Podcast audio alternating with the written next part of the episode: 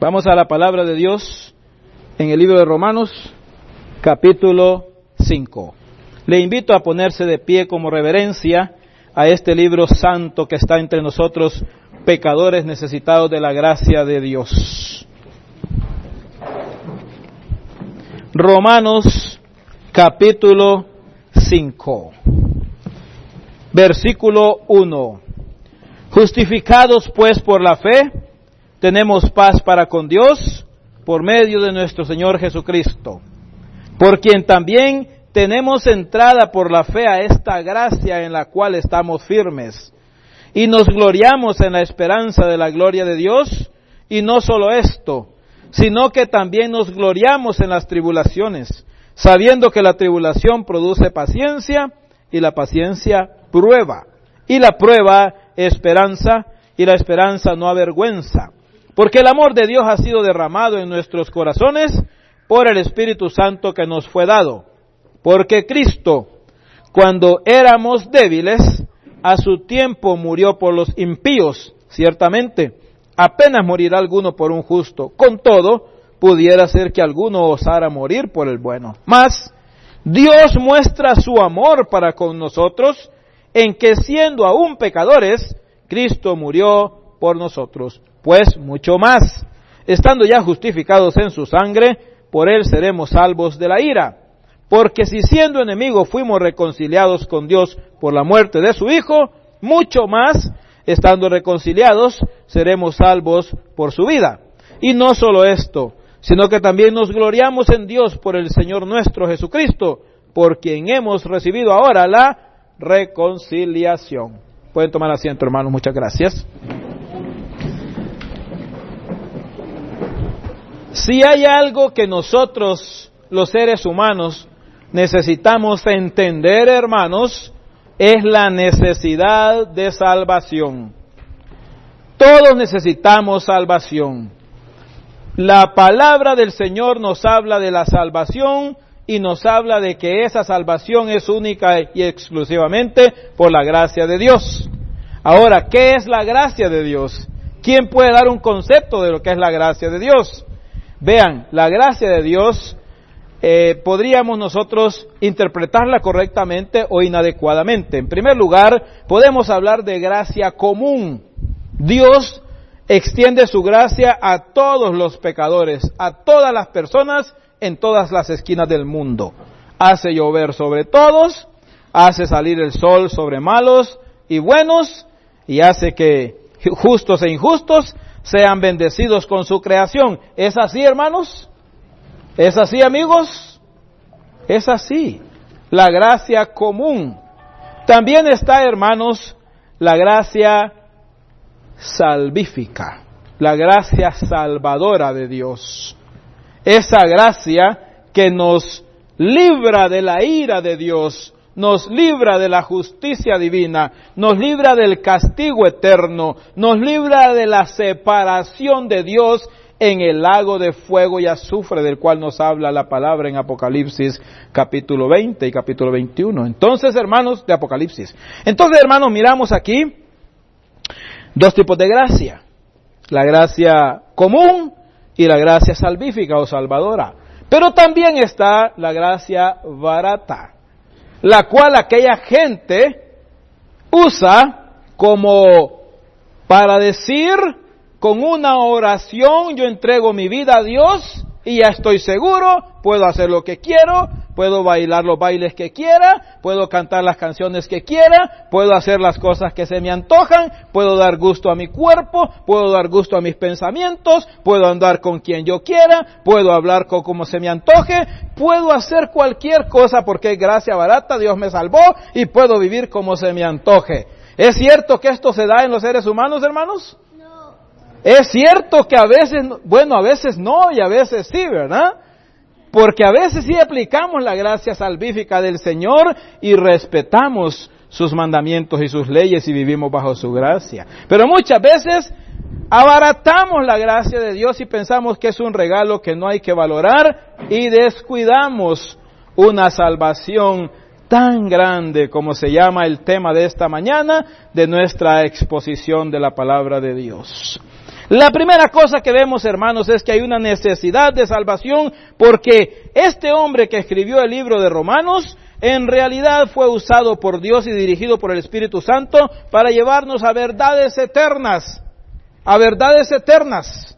La primera verdad que hallamos aquí, aunque hay otras involucradas y colaterales, dice Romanos 6, versículo 23, hay una razón por la cual Dios quiere libertarnos del pecado y está en Romanos 6, versículo 23, en la primera parte del versículo. Porque la paga del pecado es muerte. La paga del pecado es muerte. Anoche estaba en una boda, hermanos. Un hombre de 83 años se casó con una mujer de unos 50 años. Cosa de él.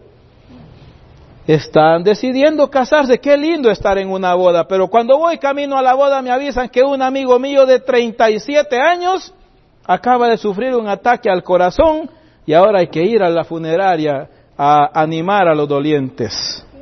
Hasta donde yo sé, no conocieron de la salvación, si escucharon de la salvación, tal vez no se apropiaron de esa gracia salvífica de Dios. Yo les pregunto esta mañana, ¿ya ustedes tienen vida eterna? ¿Ya son salvos? ¿Ya disfrutan de la gracia de Dios? ¿Ya entregaron su corazón a Cristo? La Biblia dice que hay un castigo por el pecado. Y el castigo por el pecado es la separación eterna de Dios. Eso quiere decir muerte. Estar separado de Dios por la eternidad. Necesitamos entender la necesidad de salvación, hermanos. No es asunto ajeno a la palabra, más bien es la primera verdad que tenemos que manejar nosotros. Que el castigo, el salario, la paga la recompensa, la retribución por ser pecadores es la separación de Dios. Ahora, ¿por qué nosotros pecamos, hermanos? La Biblia nos dice que hemos heredado una naturaleza pecaminosa, de una raza caída, por desobediencia a la ley divina. Nosotros hemos sido involucrados en ese en esa multitudinaria ah, cantidad de seres humanos que hoy nos llamamos pecadores. Y no merecemos más que la separación de Dios. Nadie merece estar con Dios. El castigo por ser pecadores es la separación de Dios. Hay una necesidad de salvación en nuestras vidas. Y entonces, ¿qué vemos más en esto, hermanos? Hay un problema en el en, este punto el problema del hombre es ese pecado. Ese pecado nos separa de la gloria de Dios. Mire conmigo Romanos 3, versículo 23, de lo cual el pasaje o este libro en su contexto nos avisa cuál es la consecuencia de ser pecadores. Por cuanto todos pecaron y están destituido de la gloria de Dios. Es difícil imaginar cómo es la gloria de Dios. Es difícil imaginar cómo es estar en la presencia de Dios, cómo es esa santidad tan excelsa de Dios, ese trono sublime del Señor, esos seres angelicales que viven con Dios. Esa gloria es indescriptible. ¿Cuántos de ustedes o cuántos de nosotros podríamos describir cómo es la gloria de Dios? Seguramente, si habemos aquí muchas personas, las opiniones van a ser igual a la cantidad de personas que estamos aquí en cuanto a la gloria de Dios. Algunos vamos a decir una cosa y otros vamos a decir otra cosa. Pero lo que sí sabemos es que la gloria es buena. Amén. La gloria de Dios es algo bueno, amén. Dios es glorioso, Cristo es glorioso. Y la Biblia dice que tú y yo no merecemos estar con Él. ¿Por causa de qué? Del pecado, exactamente. Ese es el problema del hombre y el pecado separa al hombre de Dios. Mire Isaías 59, versículo 2 conmigo. Isaías 59, versículo 2. Qué declaración la que hace la palabra. He aquí que no se ha cortado, versículo 1 de 59 de Isaías, he aquí que no se ha cortado la mano de Jehová para salvar, ni se ha agravado su oído para oír, pero vuestras iniquidades han hecho división entre vosotros y vuestro Dios, y vuestros pecados han hecho ocultar de vosotros su rostro para no oír. No es bueno que la gente le dé la espalda a usted cuando quiere hablar con alguien, ¿verdad? Cuando usted necesita un favor, usted no quiere que alguien diga, ajá, ¿qué querías? Usted no quiere eso. Usted no quiere que Dios le dé la espalda, ¿verdad? ¿Cuántos de ustedes, cuando quieren hablar con su papá o con su hermano, quieren que les dé la espalda y que no les escuche? Ustedes quieren tomar su rostro y ponerlo enfrente de ustedes, ¿verdad? Pero no podemos tomar el rostro de Dios y ponerlo a la fuerza enfrente de nosotros. Dice que hay algo que hace separación entre nosotros y Dios. ¿Sabe qué es un problema hoy, hermanos, entre nosotros los seres humanos?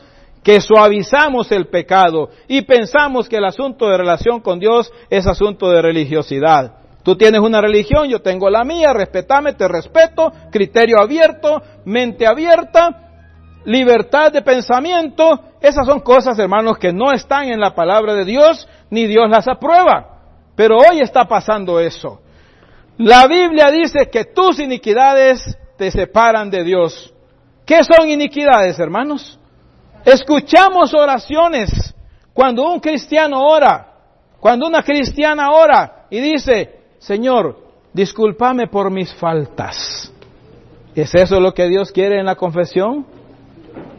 Perdóname mi maldad, perdóname mi pecado, perdóname mi transgresión, perdóname mi iniquidad, soy malo.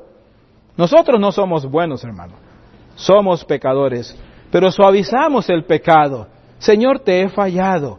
Señor, perdóname esta falta. Señor, discúlpame mi descuido. Y le llamamos de muchas formas, pero la Biblia le llama iniquidad le llama pecado, le llama impiedad. Y la Biblia dice que ese es un problema para nosotros los seres humanos. ¿Cómo lo vamos a solucionar, hermanos?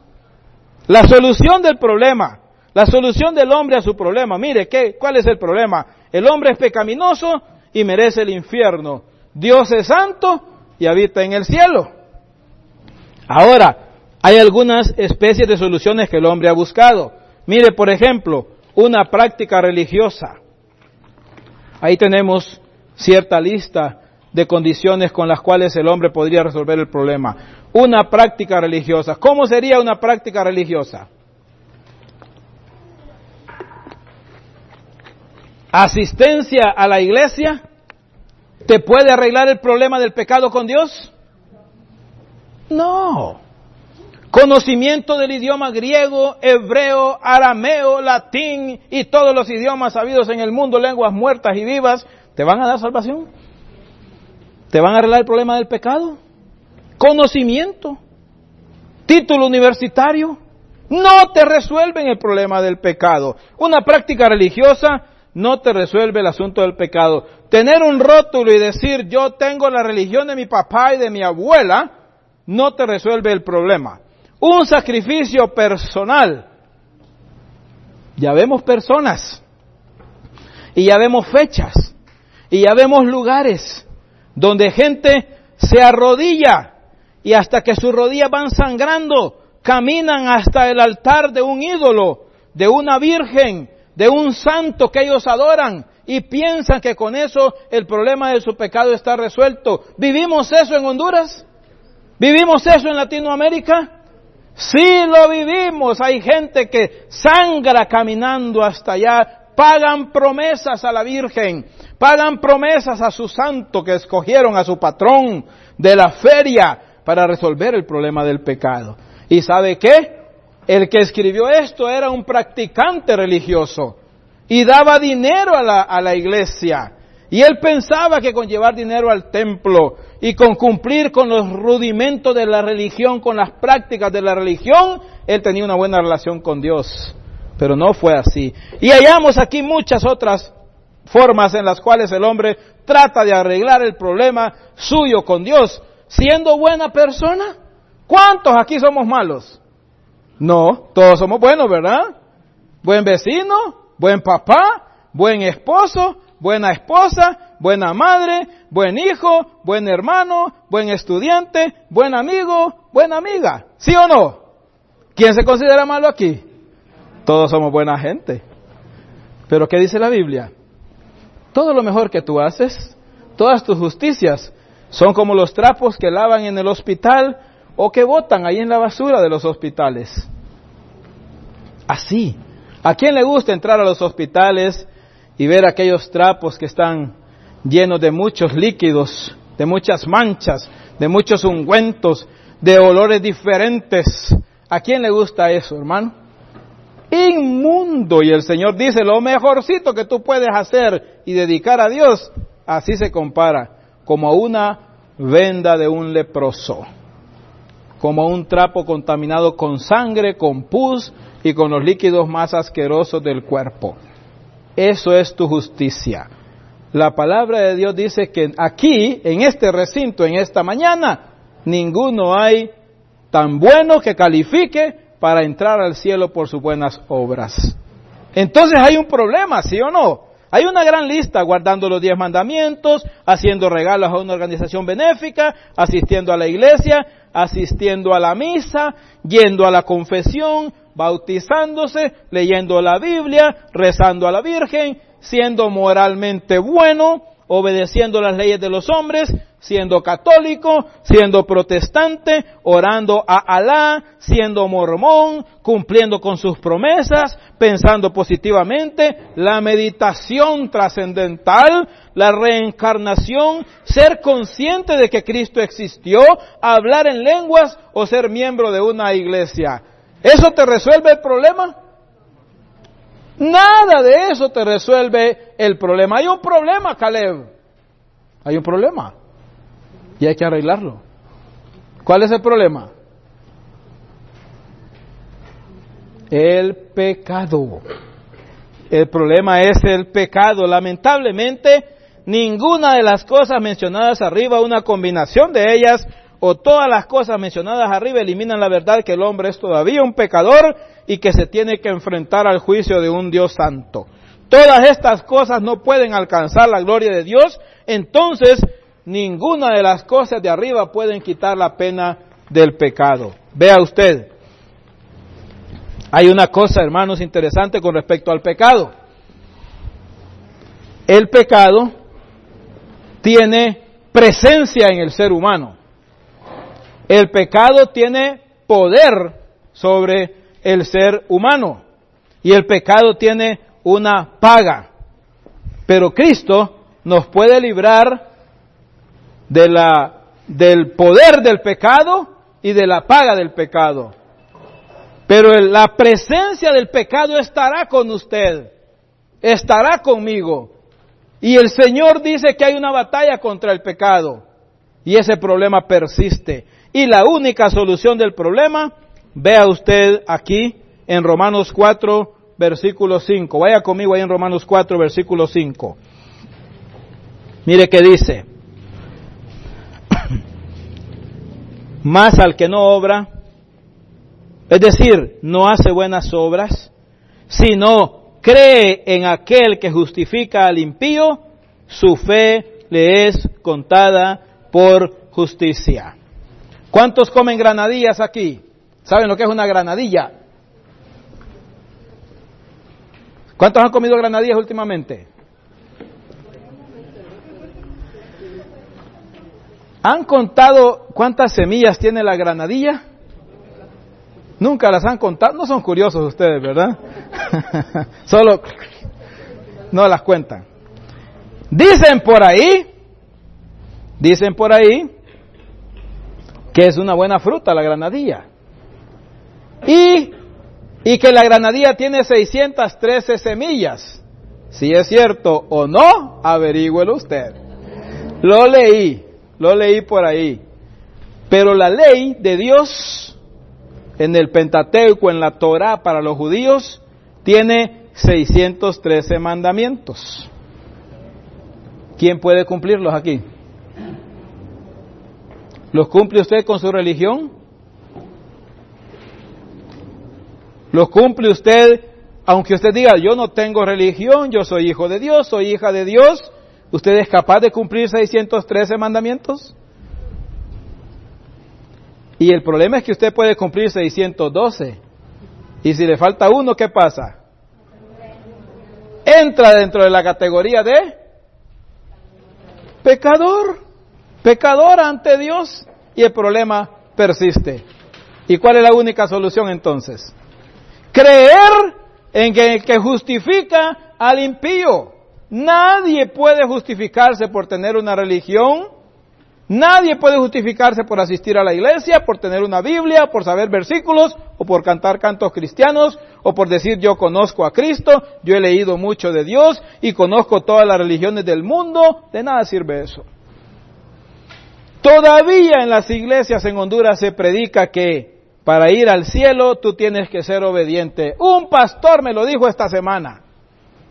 Y yo le pregunto, ¿de veras usted es obediente y va a ir para la gloria? Y si usted no va a la gloria, ¿cómo están sus ovejas?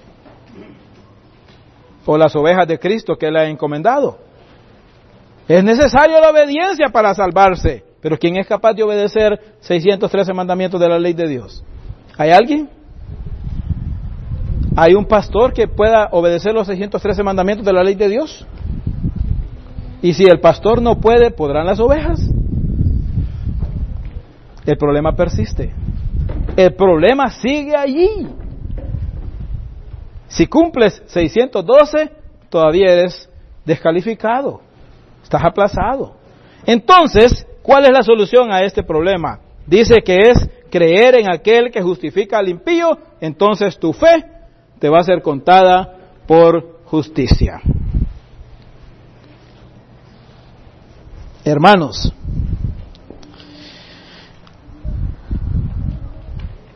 ¿Ha tenido usted alguna vez duda de si va a ir al cielo si se muere esa noche o va para, para la gloria?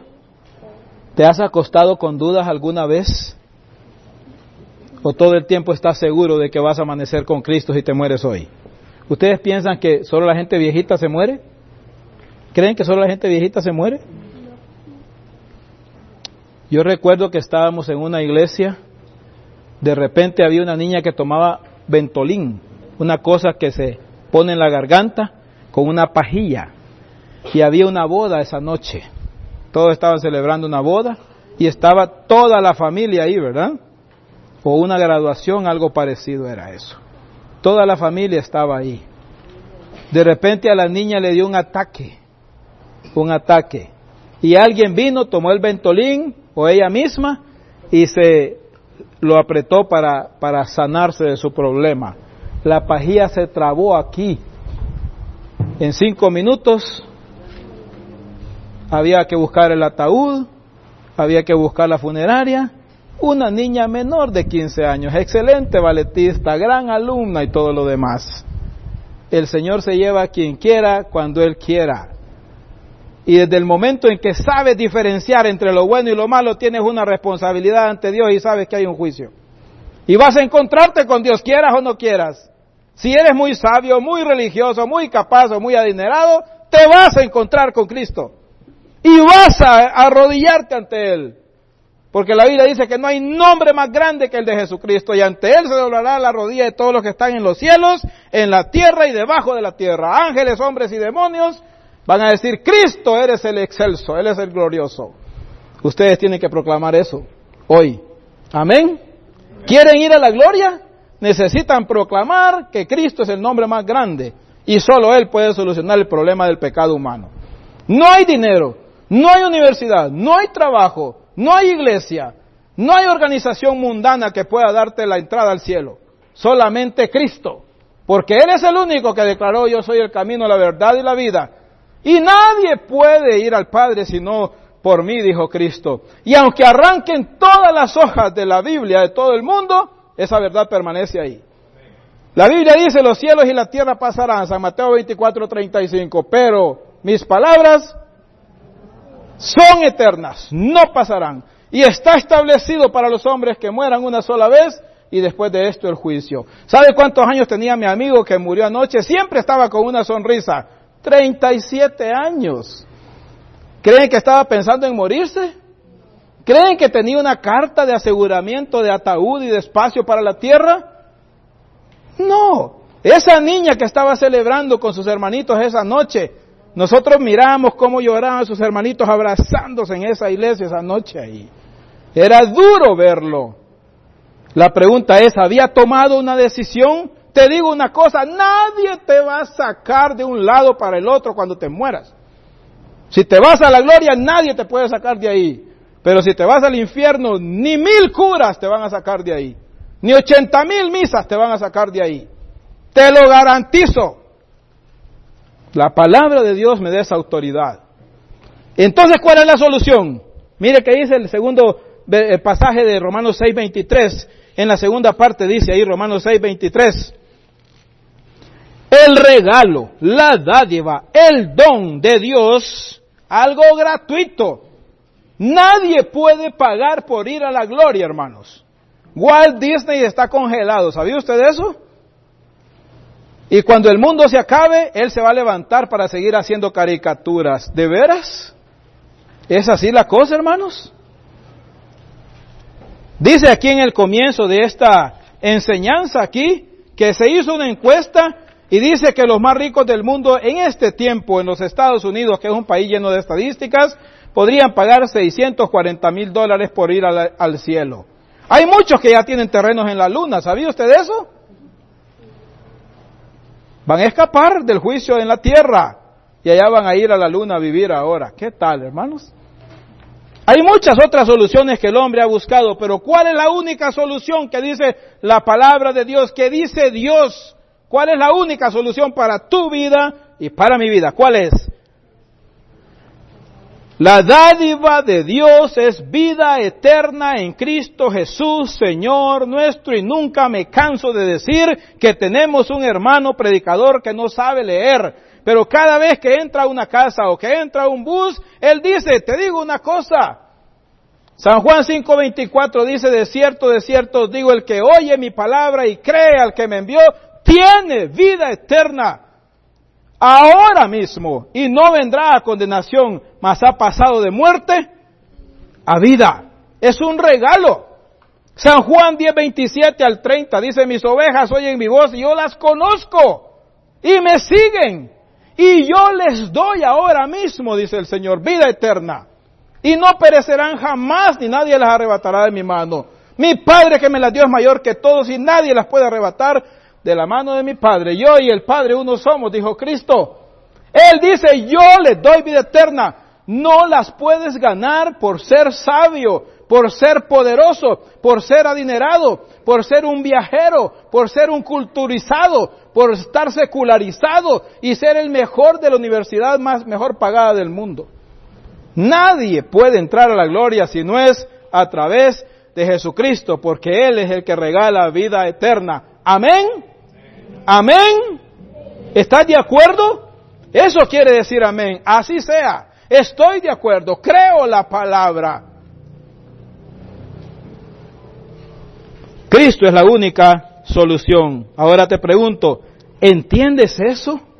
¿Entiendes que no puedes ser salvo de esta perversa generación que tiene los ojos cruzados? ¿Has visto una persona que tiene un ojo para un lado y otro para el otro? Esa es la gráfica que usa el lenguaje original de la Biblia cuando dice que esta generación en que estás viviendo es una generación maligna y perversa en la cual ustedes y yo debemos resplandecer como antorchas en este mundo, según Filipenses capítulo 2. La Biblia dice que este mundo está con sus ojos cruzados y cuando alguien tiene un ojo cruzado, nadie no puede ver claramente. Esta semana visitamos un hogar donde la mamá decía, es que está preocupada mi hija porque un ojo se le desvió.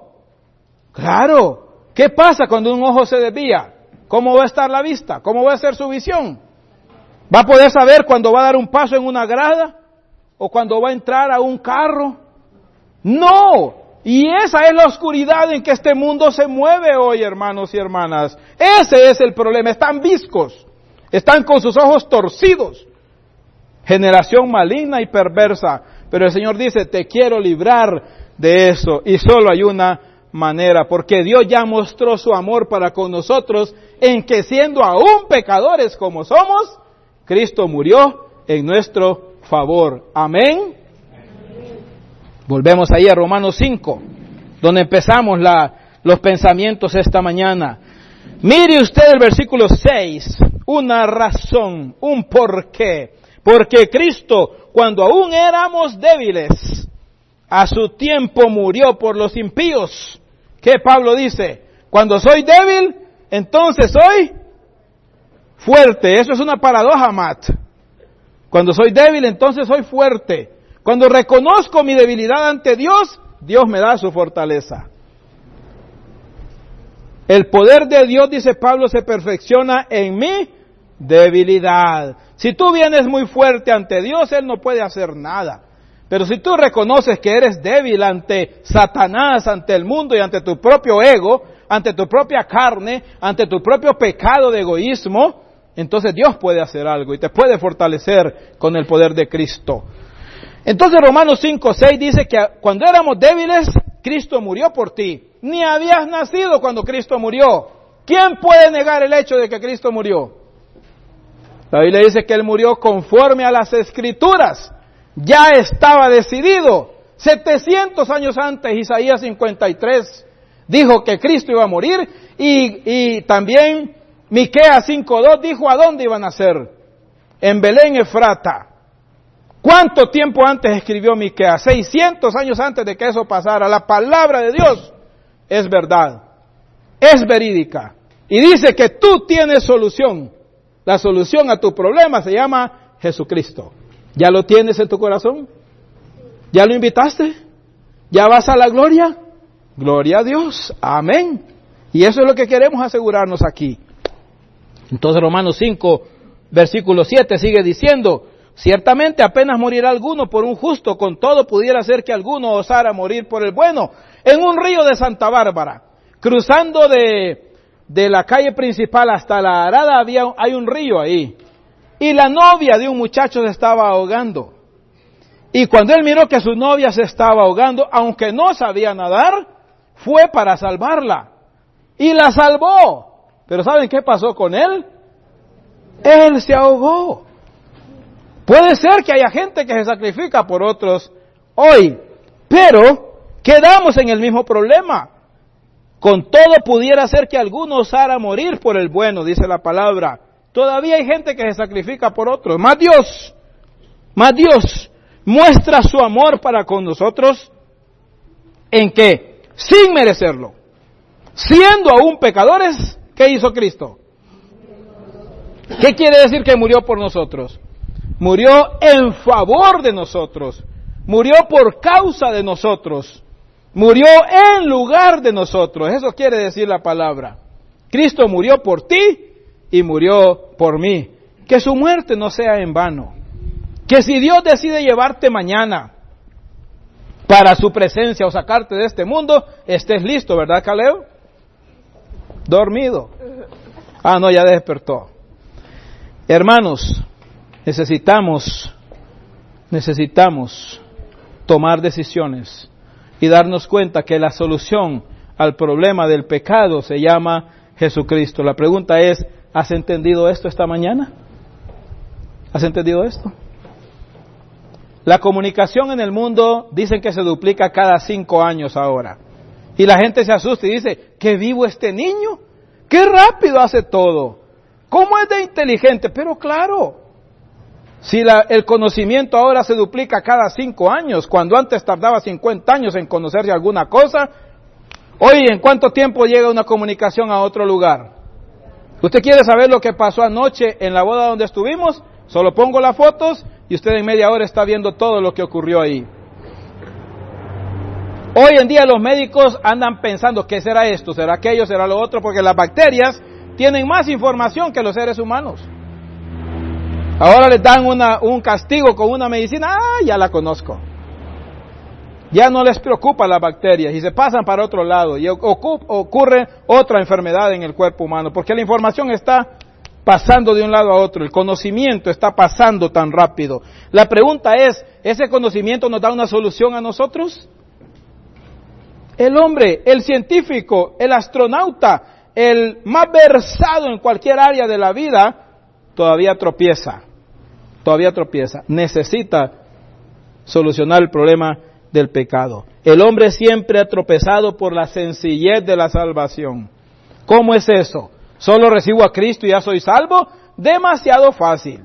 Yo creo que tengo que obedecer, tengo que comprarla, tengo que ser bueno, tengo que hacer aquí, tengo que hacer más, tengo que portarme bien para ir a la gloria. ¿Quién se porta bien para ir al cielo? Nadie merece. La salvación es gratuita, pero no es barata. El mensaje de la palabra de Dios es que el Señor misericordiosamente salva a pecadores que pongan su fe en Jesucristo.